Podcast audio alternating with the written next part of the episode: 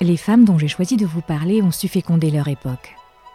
Leurs idées inédites, leurs créations, leurs exploits, leur intelligence vive et transgressive ont subjugué autant que dérangé leurs contemporains. De véritables rôles modèles pour nous, femmes du XXIe siècle, qui cherchons encore notre façon singulière d'habiter cette drôle d'époque. Leurs vies sont une matière tellement riche pour toute femme qui cherche à cultiver son autonomie, sa créativité, sa vitalité et sa puissance féminine. Je m'appelle Marielle. J'ai voulu vous parler d'elles, leur rendre hommage à ma façon et surtout m'inspirer de leurs destins exceptionnels. Bienvenue chez les Indomptables.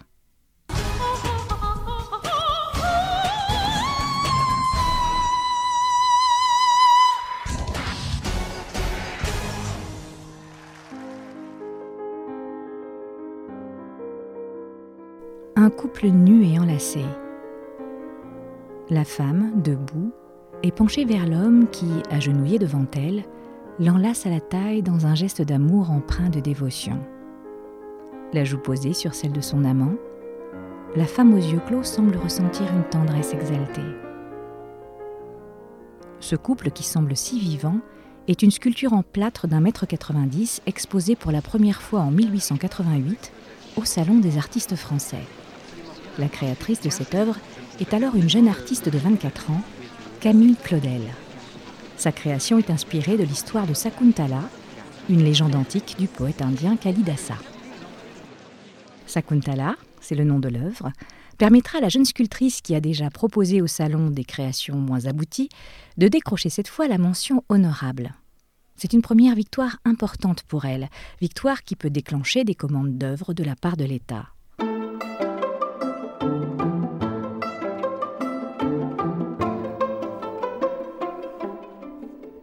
Paris, à l'aube de l'exposition universelle de 1889. Les Français sont curieux du reste du monde, de découvrir des cultures exotiques et lointaines. L'extrême-orient notamment fascine et passionne. Des ballets, des opéras, des peintures, des sculptures racontent l'Inde mystérieuse, le Japon et ses coutumes ancestrales. Les dernières découvertes des arts et techniques font accourir les foules. Le vaste programme de construction de voies ferrées entamé en 1850 permet aux familles de pouvoir délaisser progressivement les voitures à cocher pour découvrir les joies de la vitesse avec le tout nouveau train à vapeur.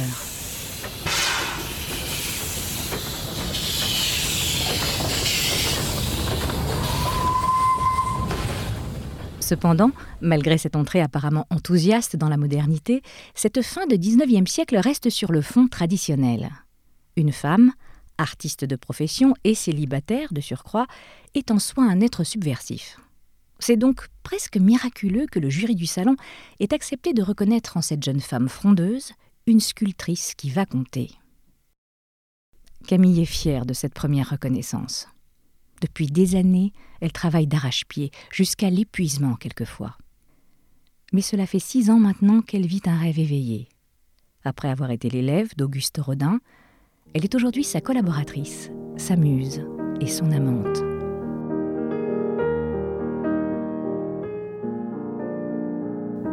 Ils vivent en secret une relation passionnelle, fusionnelle. Camille exulte. La promesse d'une carrière artistique brillante et un amour partagé. L'avenir semble radieux et rien ne lui paraît impossible. Elle ne le sait pas encore, mais elle vit l'âge d'or de son existence.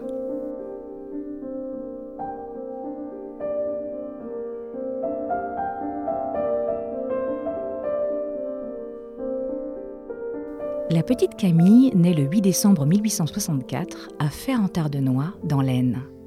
Son père, Louis Prosper Claudel, est conservateur des hypothèques, et sa mère, Louise Athénaïse, fille de médecin et mère au foyer. Femme de devoir, elle ne sera jamais très tendre avec ses trois enfants, et d'autant moins avec Camille, dont le tempérament peu conventionnel la déroute et l'irrite. Bien que bourru, M. Claudel apprécie en revanche le caractère trempé de la fillette qui adore s'échapper dans la nature. Elle pourra également compter sur sa bienveillance lorsqu'elle commencera à travailler spontanément la glaise pour faire de petits personnages. Quand elle était enfant, elle s'amusait à reproduire avec de la glaise des os de squelettes humains. Ensuite, elle les mettait au four pour les cuire. Et elle en perdait le boire et le manger C'était stupéfiant. Là où elle est ombrageuse, c'est parce qu'elle est d'une grande intransigeance.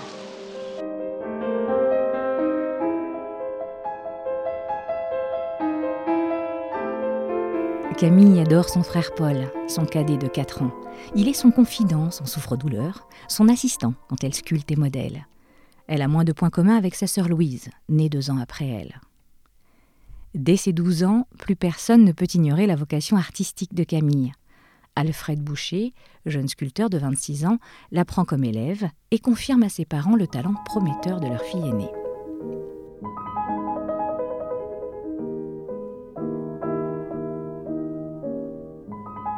En 1880, Camille entre à l'Académie Colarossi à Paris pour travailler la sculpture sous l'œil d'artistes exercés.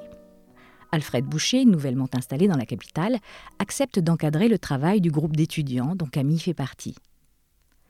C'est à l'occasion d'une absence de Boucher, qui doit partir plusieurs mois pour l'Italie, qu'Auguste Rodin se voit proposer d'être le professeur remplaçant du petit groupe d'élèves. Et c'est la rencontre.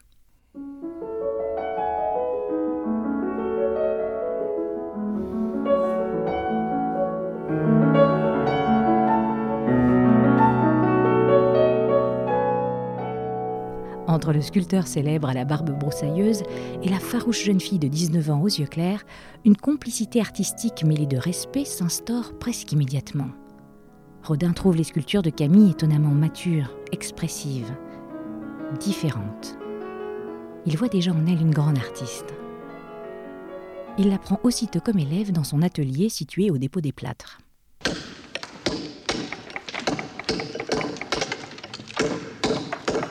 Au 182 rue de l'Université, Camille Claudel découvre une véritable ruche. Imaginez un bruit infernal, un fin brouillard de poussière de plâtre, parmi lesquels des dizaines de praticiens dégrossissent des blocs de marbre ou polissent des statues, tandis que mouleurs, journalistes, mécènes en visite et modèles dénudés se croisent et se toisent sans que personne n'y trouve à redire. Camille est au paradis.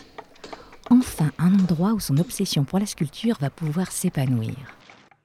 En maître des lieux, Rodin, en blouse de toile, donne des indications, guide la main d'un jeune apprenti, salue aimablement un ami en visite, observe de près les nouvelles statues livrées par le fondeur. D'élève attentive, la toute jeune femme devient bientôt praticienne salariée de Rodin pour œuvrer sur les grands groupes que l'État commande régulièrement aux célèbres statuaires. Pendant des années, Camille travaille côte à côte avec son mentor, notamment sur le projet monumental de la Porte de l'Enfer qui nécessite de nombreux praticiens.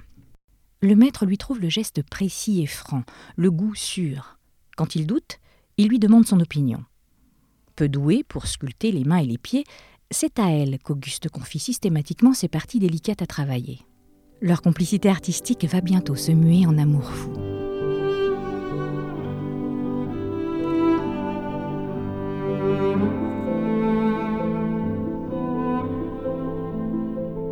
Rodin décide de prendre un atelier pour eux deux. Camille a maintenant à cœur de développer son propre style. Certaines de leurs œuvres se répondent comme en miroir. Ils s'aiment, se complètent, s'inspirent l'un l'autre. Et ils organisent de petites escapades hors de Paris, au château de Lillette entre autres, où ils peuvent vivre leur amour sans se cacher.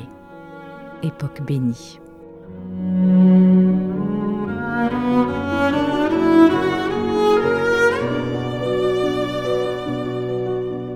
Présente celle qui est officiellement sa protégée au tout Paris des arts. Mécène, journaliste spécialisé, collectionneur, directeur de musée, se presse dans l'atelier de Rodin pour découvrir le travail de la jeune femme qui fait tant briller les yeux du maître. En revanche, leur histoire d'amour, stimulante du point de vue de la créativité, ne sera jamais vraiment sereine. Camille a un tempérament trop sauvage pour cela. Les infidélités d'Auguste la mettent hors d'elle, et le fait qu'il refuse obstinément de quitter Rose Beuret, sa compagne des années de vache maigre, n'arrange rien. Ces brouilles sont, quoi qu'il en soit, toujours suivies d'ardentes réconciliations. Il a la cinquantaine, Camille 24 ans de moins. Peut-être se résigne-t-il déjà, malgré la force des sentiments qu'il éprouve, à voir sa féroce amie, comme il l'appelle, le quitter un jour pour de bon. Et en effet, Lassée d'attendre qu'il se décide à l'épouser, Elle rompt après dix ans d'une relation incandescente.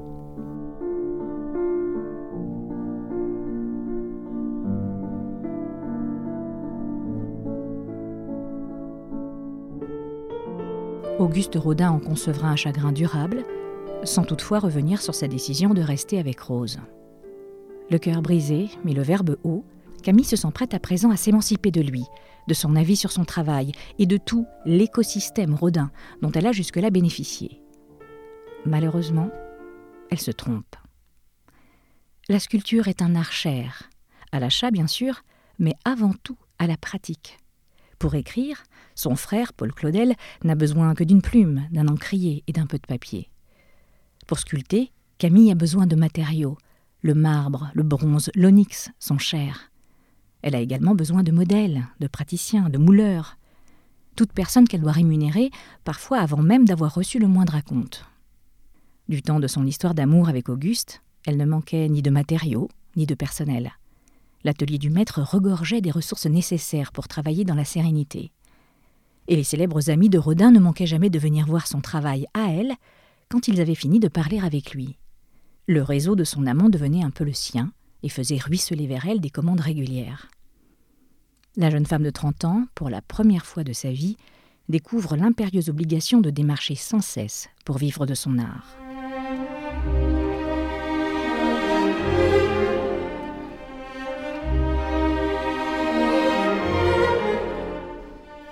Ses lettres, où elle parle sans embâche de ses difficultés financières, de sa fatigue et de ses soucis de santé, sont poignantes. Et d'année en année, finissent hélas par toutes se ressembler.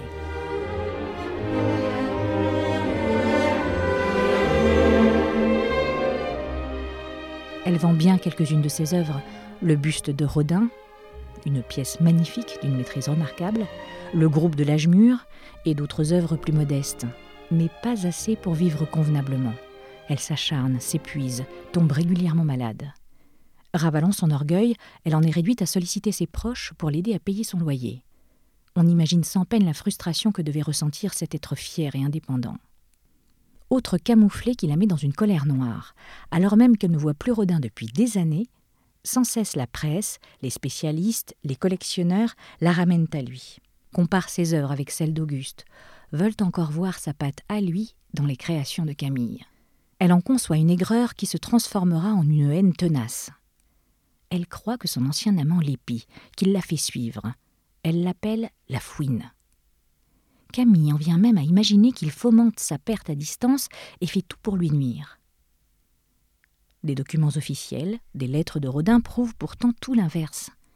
De loin, Auguste tentera de l'aider, continuera de parler d'elle comme d'un génie dont il convient de mettre en lumière le talent novateur. Connaissant ses difficultés financières et son indomptable orgueil, il lui fera même verser anonymement et pendant plusieurs années une somme fixe pour lui venir en aide. Les années passent sans que la situation s'améliore. De rage impuissante, Camille en vient à détruire une fois par an à coups de maillet nombre de ses œuvres.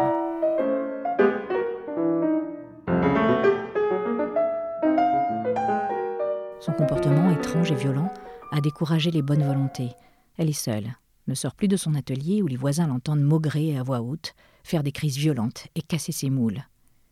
Son frère Paul s'inquiète.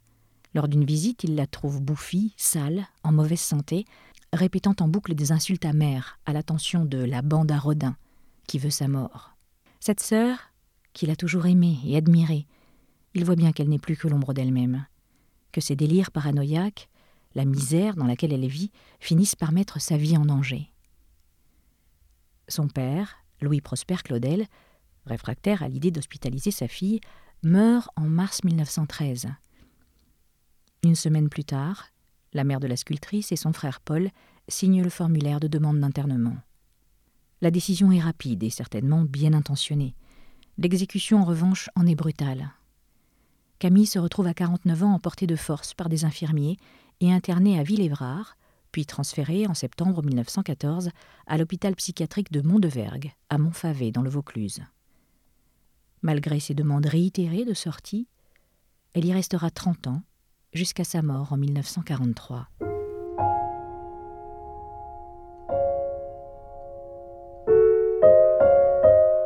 La personnalité intransigeante de cette artiste étonnante a autant servi son art qu'elle a desservi son bonheur. Elle aurait pu choisir, en se séparant de Rodin, de trouver quelques riches protecteurs à épouser qui auraient veillé à ce qu'elle ne manque ni du nécessaire ni du superflu. Elle aurait alors pu pratiquer son art sans vivre dans l'isolement, les doutes, l'angoisse des fins de mois difficiles.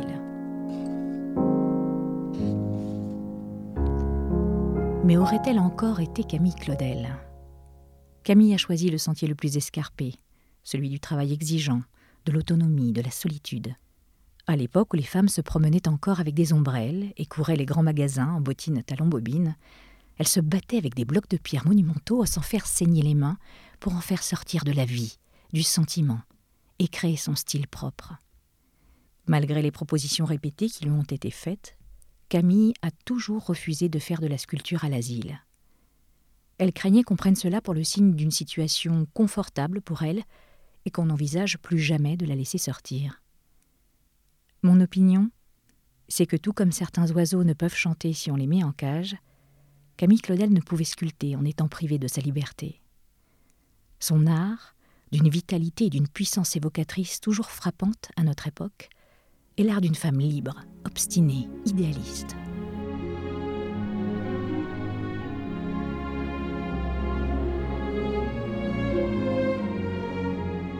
Ombrageuse et colérique aussi, mais profondément alignée avec le désir d'exprimer de mille façons au monde l'être unique qu'elle était. Merci Camille.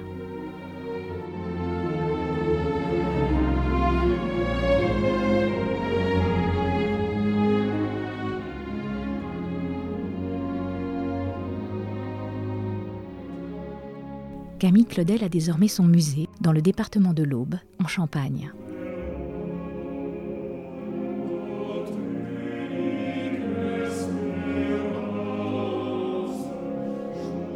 Ce podcast est enregistré au studio de la Remix Radio à Paris. La prise de son est de Betsabé Gabé. L'habillage et le mixage sont de Bruno Chantepie. Vous avez aimé?